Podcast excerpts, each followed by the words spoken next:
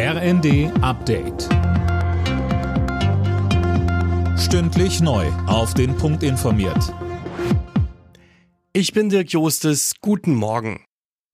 Der Showdown um das Braunkohledorf Lützerath geht in den zweiten Tag. Nach Angaben der Polizei gab es in der Nacht keine besonderen Vorkommnisse. Am Abend hatten 200 Aktivisten das Gelände freiwillig verlassen. Energieminister Habeck von den Grünen hält Lützerath für den falschen Ort für den Klimakampf. Er sagte im ZDF.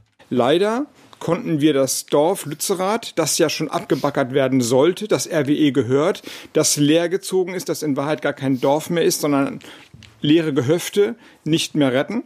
Aber es ist das Ende der Braunkohleverstromung in NRW. Es ist nicht das Weiter so.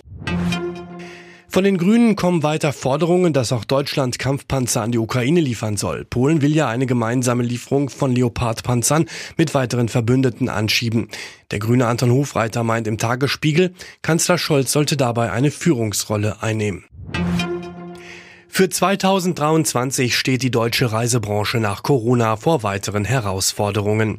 Die steigenden Preise machen auch beim Urlaub nicht Halt.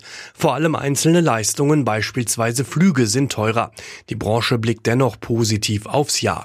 Thorsten Schäfer vom Deutschen Reiseverband sagte uns. Wir sind vorsichtig optimistisch, dass wir auch so langsam wieder an die Vor-Corona-Stände wieder rankommen beim Umsatz und bei den Besucherzahlen. Wir sehen ein deutliches Interesse schon seit dem vergangenen Sommer und das zeichnet sich auch für dieses Jahr ab. Also wir sind vorsichtig optimistisch, dass das ein gutes Reisejahr 2023 wird. Die deutsche Model-Ikone Tatjana Partitz ist tot. Sie starb im Alter von 56 Jahren an den Folgen einer Brustkrebserkrankung. Partitz gehörte in den 90er Jahren zu den berühmtesten Models der Welt. Sie war unter anderem auch im Musikvideo zu George Michaels Welthit Freedom zu sehen. Frankreich hat das Eröffnungsspiel der Handball-WM gewonnen. Der Rekordweltmeister setzte sich mit 26 zu 24 gegen Polen durch. Die deutsche Mannschaft hat ihr erstes Spiel morgen gegen Katar.